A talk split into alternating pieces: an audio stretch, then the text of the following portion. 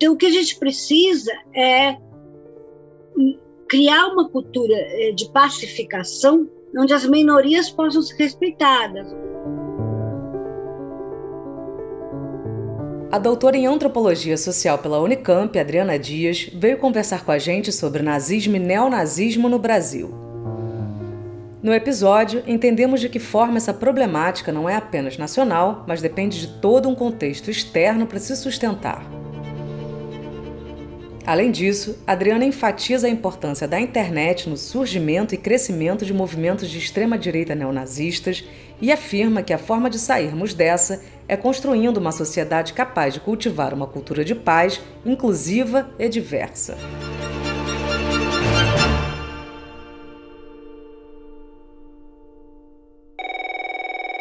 Que, que o nosso país se tornou tão totalitário? Por que, que o ódio está tão presente nas redes sociais?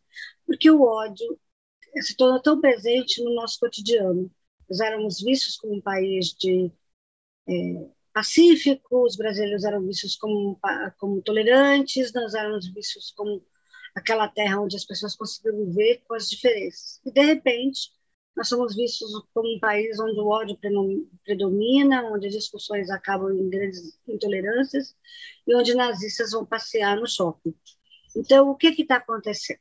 Né? E, principalmente, professores, como lidar com isso na sala de aula? É, eu pesquiso isso há 20 anos. A minha pesquisa começou em 2002, está fazendo 20 anos agora, né? na verdade, do ano.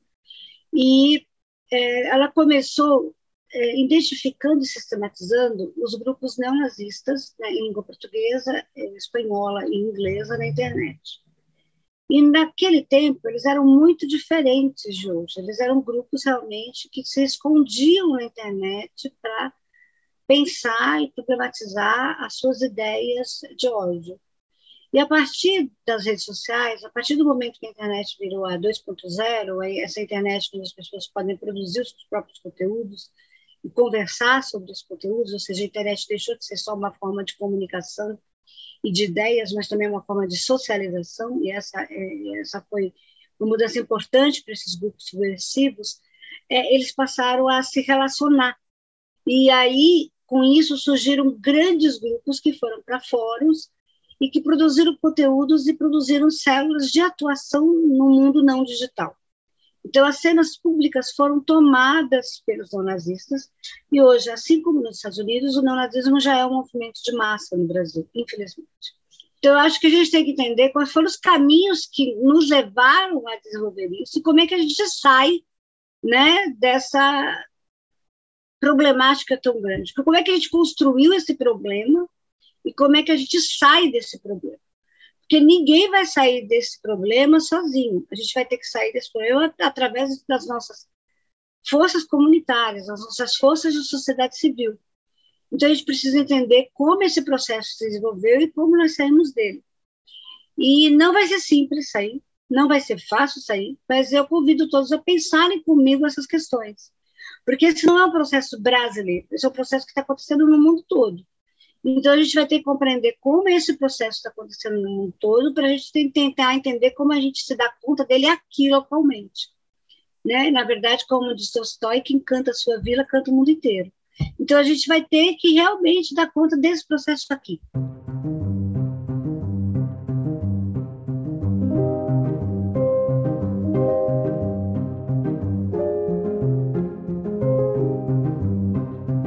Então vamos lá. O que é neonazismo? Neonazismo é uma corrente. Eu chamo de neonazista todo grupo que atualiza o nazismo de alguma forma, né? Então, é, veja, o nazismo foi um movimento é, político, ideológico, que hum, realmente ocupou um Estado né, e realmente causou duas grandes guerras. Né? A Segunda Guerra Mundial foram duas grandes guerras juntas. Uma contra o mundo todo e uma contra os judeus. A Segunda Guerra Mundial ela pode ser definida assim. E o que é que substancialmente é, o nazismo acreditava? Né? Que os judeus eram a causa de todos os problemas do mundo, que deveriam ser eliminados, que eles tinham uma raça superior, né? e a questão da raça é crucial no nazismo, e eu estudo raça há 20 anos. Não dá para falar de neonazismo sem falar de capitalismo, porque o, o O neonazismo é um esgotamento do capitalismo, ele é um esgotamento do capital. Né? E também não dá para falar de neonazismo sem falar é, dos processos bélicos e dos processos que formam o ódio. Né? O ódio, a construção do ódio pelo Estado burguês, porque no limite, quem aderiu ao, ao Estado nazista, no primeiro momento de cara, né, que aderiu ao partido e que aí deu força a ele para chegar ao poder, porque ele não, Hitler não venceu a eleição. Ele pegou o segundo lugar e depois ele conseguiu montar um golpe para chegar né, ao poder. É, é, foram os pequenos burgueses que se achavam ricos, porque se achavam uma classe média que poderia chegar a uma riqueza, né? E é, é uma milícia, né? É uma milícia que era de ex-soldados da Primeira Guerra Mundial e de ex-militares que viviam de corrupção aos bairros pobres e às grandes casas de show para dar segurança, né? E é, é, processos religiosos profundamente conservadores, né? E também a gente não pode é, deixar de falar de, de, um, de, uma cooperativa médica, de uma cooperativa, é, é, digamos assim, de, de pensadores é, radicais. Então, a gente vai ter um conjunto de condições que permitiu a ascensão de Hitler. E a gente tem aqui no Brasil um estado muito parecido hoje com a década de 20, né, que é a pré-condição nazista da Alemanha. A gente tem muito parecido.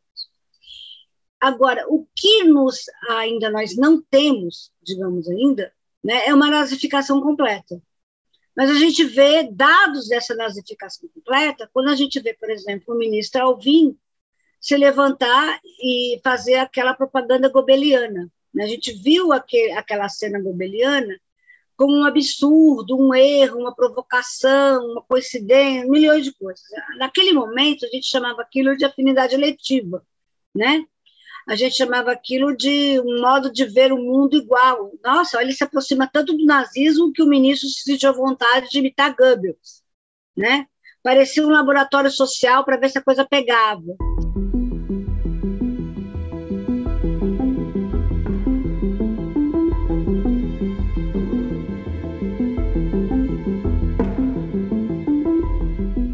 Pessoas com deficiência foram o laboratório do Holocausto. Antes de eliminar qualquer pessoa no, no, no, nazismo, ele eliminou primeiro as pessoas com deficiência. E se eu tenho vergonha de ser branca, eu não tenho nenhuma vergonha de ser pessoa com deficiência. Eu tenho orgulho de ser uma mulher com deficiência. Porque a deficiência me ensinou milhões de coisas que a branquitude não me ensinou.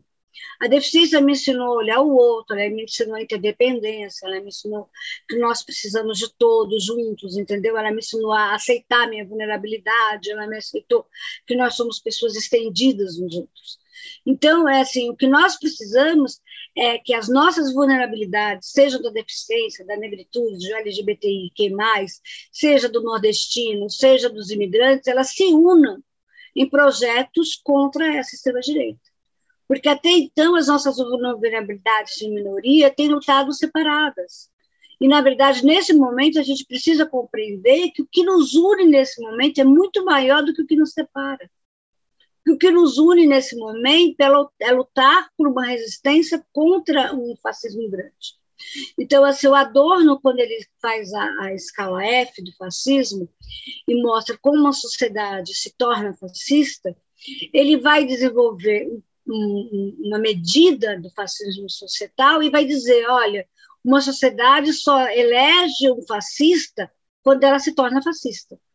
E as minorias vulneráveis, nós todas, né, principalmente nós mulheres, né, mulheres com deficiência, mulheres negras, mulheres LGBTQI+, né, mulheres é, é, nordestinas, mulheres campesinas, mulheres vulneráveis, mulheres indígenas, né, as mulheres desse país precisam se levantar e dizer não. Não, porque são as mulheres que vão ser sempre as mais frágeis numa, numa luta contra a extrema-direita, porque um dos pilares da extrema-direita é o culto a uma masculinidade tóxica. Porque os grupos de extrema-direita, eles começam com eles começam com uma masculinidade absolutamente violenta contra as mulheres, com uma cultura de estupro muito forte, com, né, que é a cultura do realmente que é, que preservam o militarismo tóxico, que não é uma cultura de defesa, é uma cultura de violência, que é uma cultura militar de violência, uma cultura militar de, de abuso, de, de, de estupro. E, e, eu não estou dizendo aqui que os militares estupram, estou falando que a cultura nazista de, de militar ela é de estupro e de violência. E essa, essa cultura permaneceu né, em muitos aspectos, em muitas culturas militares, infelizmente. Né, e que a gente precisa vencer esses aspectos né, para que todo, todo povo precisa aprender a se defender. Obviamente, né, existem forças armadas para defesa, mas as, as, forças armadas muitas vezes vão além das defesas né, e criam culturas de violência. Então, o que a gente precisa é criar uma cultura eh, de pacificação onde as minorias possam ser respeitadas, onde pessoas com deficiência, mulheres, gays, travestis possam estar nas Forças Armadas, por exemplo, sem ter nenhuma, sem se sentir de nenhuma forma ameaçadas, né? Então, é, é, é, é e isso é extremamente complicado quando a gente olha os dados do nosso país, por exemplo. No nosso país, 99% das mulheres com deficiência intelectual e 98% dos meninos com deficiência intelectual vão ser abusados algum dia. Ter deficiência intelectual e ser violentado sexualmente é quase sinônimo nesse país. Isso é um escândalo. Então, é, todo mundo fala, ah, é um escândalo, é um absurdo, mas é eu já medi isso há 20 anos atrás, há 15 anos atrás, há 10 anos atrás, há 5 anos atrás, estou medindo de novo e não muda o índice. Então, assim, todo mundo diz que é um escândalo há 20 anos, sabe? E não muda. Então, não é tão escandaloso assim para quem detém o poder. Porque se fosse escandaloso para quem detém o poder, né, não estaria assim. As mulheres negras são esterilizadas na década de 80, junto com as mulheres com deficiência em massa. Né? E o Brasil não fez nada para deter a esterilização de mulheres negras e mulheres com deficiência naquela época. Né? Só na década de 90 que começa o movimento de não esterilização das mulheres negras. Então, a gente tem que pensar por que, que esses corpos foram tão violados. Né? Por que, que se permitiu a violência sobre os corpos das mulheres? Porque esse é um sinal muito claro da, do, da, da nazificação do nosso país. Né? Então, assim, a nossa medicina ela foi muito nazificada no sentido que ela foi muito, é, é, muito pautada por uma eugenia marxista, né? Então, é, é, tudo isso a gente precisa estar atento.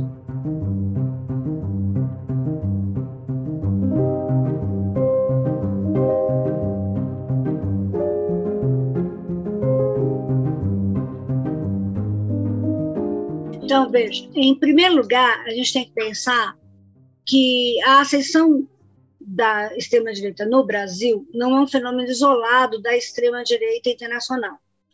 Ou seja, a extrema-direita ela tem interesses no Brasil, mas tem é, e ela se articula mundialmente. Então a gente tem que pensar que o movimento que aconteceu aqui aconteceu também por interesses internacionais.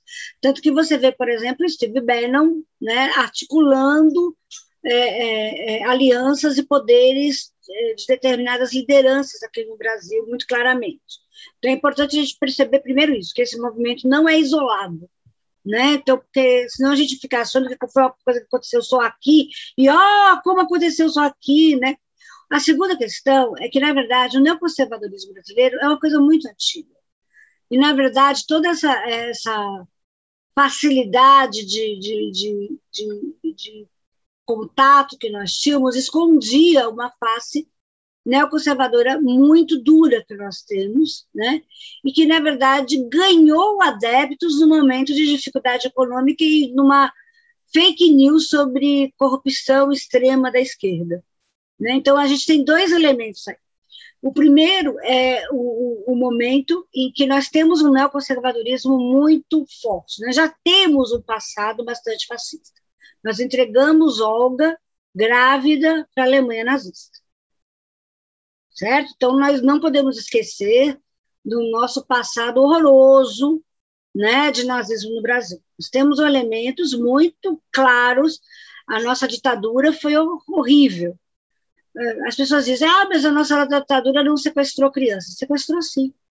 No Araguaia, ela sequestrou muitas crianças. só que ela escondeu absolutamente os rastros. Ou seja, a nossa, a nossa ditadura ela é muito pior, porque além de matar, ela mata os rastros de você achar o corpo. A nossa ditadura elimina rastros, então você não consegue achar nem o corpo para poder fazer o luto. Então nós temos um passado extremamente duro, mas camuflado por essa dinâmica de tolerância, né, que era, que existia também. Então nós tínhamos essas duas coisas, né? O que acontece é que com a ascensão da nossa direita, é, essa dureza toma a maioria do país, né? E vem abaulada quando a, a imprensa brasileira começa um movimento de dizer que toda a nossa esquerda é corrupta né? O que foi um momento que eu não vi a esquerda fazer uma meia-culpa. A imprensa exige tanto da esquerda meia-culpa, mas ela mesma não faz uma meia-culpa, né?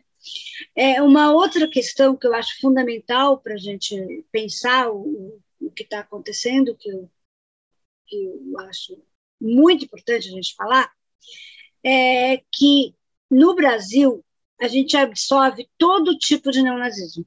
Ou seja, é, no Canadá, eles têm o neonazismo dele. Nos Estados Unidos, eles têm o neonazismo deles. Né? Na Europa, eles aqui a gente absorve o neonazismo do Canadá, o neonazismo dos Estados Unidos, o neonazismo é, da América Latina, o neonazismo da, da, da, da Europa Central, da Europa Leste, da Ucrânia e da Rússia, e da África do Sul. Então, nós absorvemos todos os neonazismos. Os neonazistas do Brasil, eles misturaram, a gente é miscigenado até em neonazismo.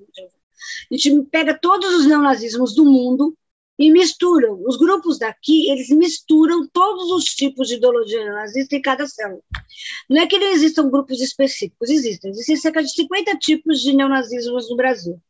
A gente tem Cuscuz Clã, quatro tipos de Cuscuz Clã diferentes no Brasil, nos Estados Unidos existem mais de 100. A gente tem vários tipos de grupos. Mas esses grupos absorvem vários tipos de ideologia. Por exemplo, a, a, o Varalha, no Brasil, ele falava tanto de New Order, como ele falava um pouco de, de hitlerismo, como ele falava um pouco do, dos movimentos é, é, de nova pátria dos Estados Unidos, ou seja, eles misturam muito os conteúdos. Quanto nos Estados Unidos seria impensável as pessoas misturarem esses conteúdos. Um jovem americano neonazista ele acha que o não que os Estados Unidos é a 13 terceira tribo de Israel. Ele acha que eles são os grandes detentores do poder branco, certo? Então eles não vão achar, por exemplo, que a Ucrânia é importante para eles. A Ucrânia não é nada para eles, entendeu? Então aqui no Brasil se mistura o ucranize-se com o neonazismo tradicional. É uma mistura muito confusa. Então, é muito difícil entender esse processo, porque aqui tem essa grande diferença. E um outro ponto que é importante, que é que aqui há um ódio muito grande entre os neonazistas do nordestino. Né? Ou seja, o nordestino é considerado uma subraça. Então, tem todas essas características de diferença. É muito diferente.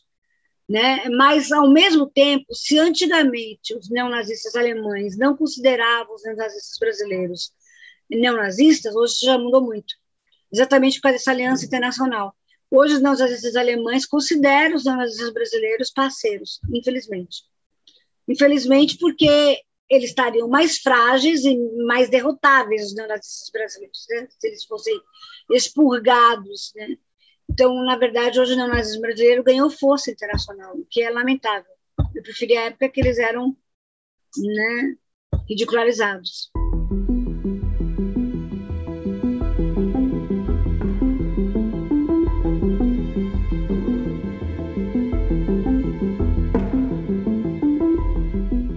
Sem dúvida, sem dúvida alguma, a internet foi fundamental para a aliança desses grupos, pra, por conta da sociabilização que esses grupos encontraram na internet, não só a comunicação.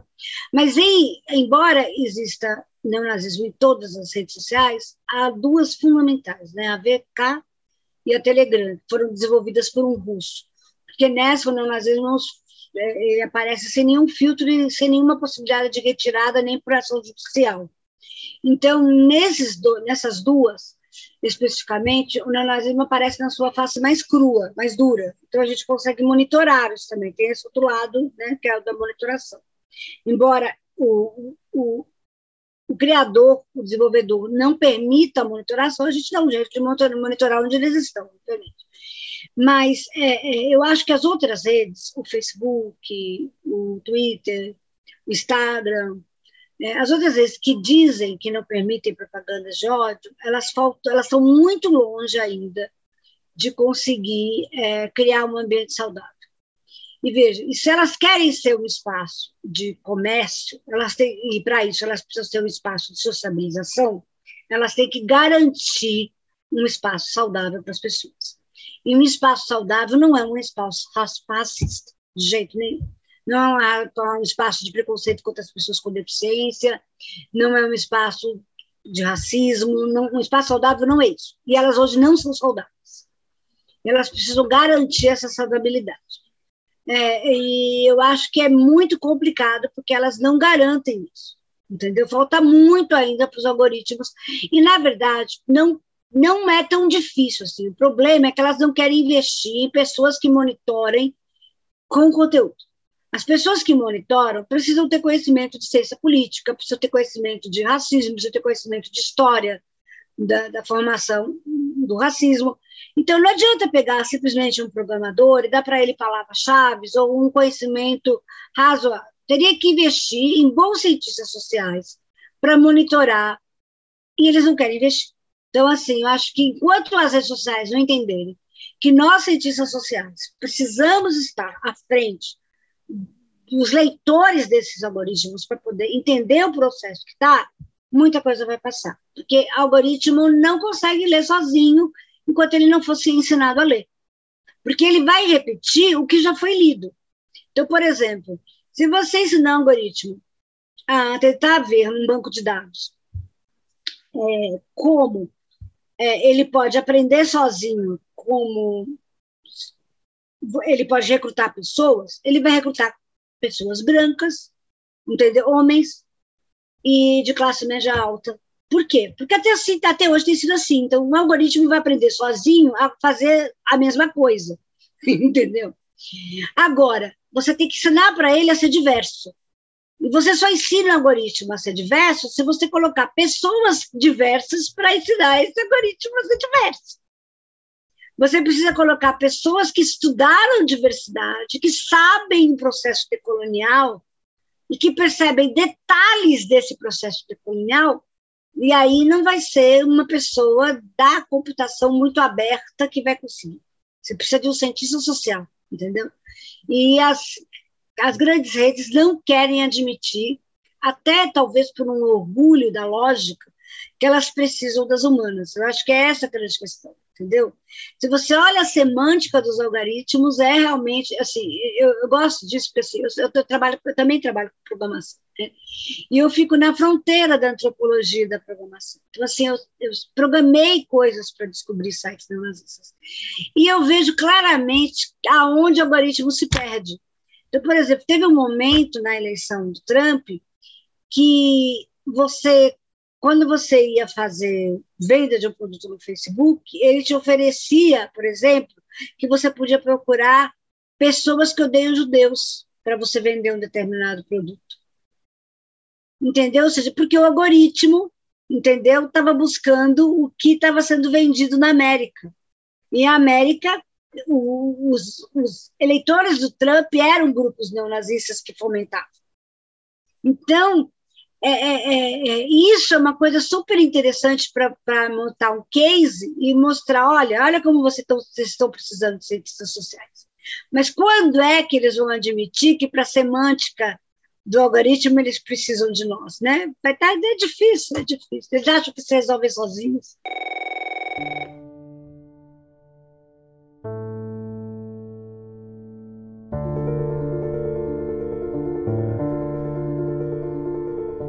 Matéria Bruta é o podcast do canal Curta dedicado às artes e à filosofia. Entrevista por Giovana Diniz e Luísa Pinheiro, edição de Juliana Zalfa, voz de Flávia Mano e assessoria de Francis Carnaúba. Até a próxima!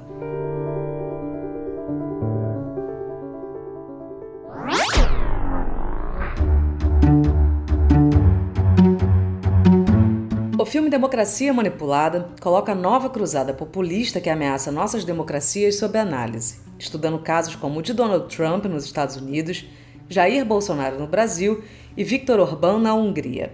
Assista quando e onde quiser no curtaon.com.br.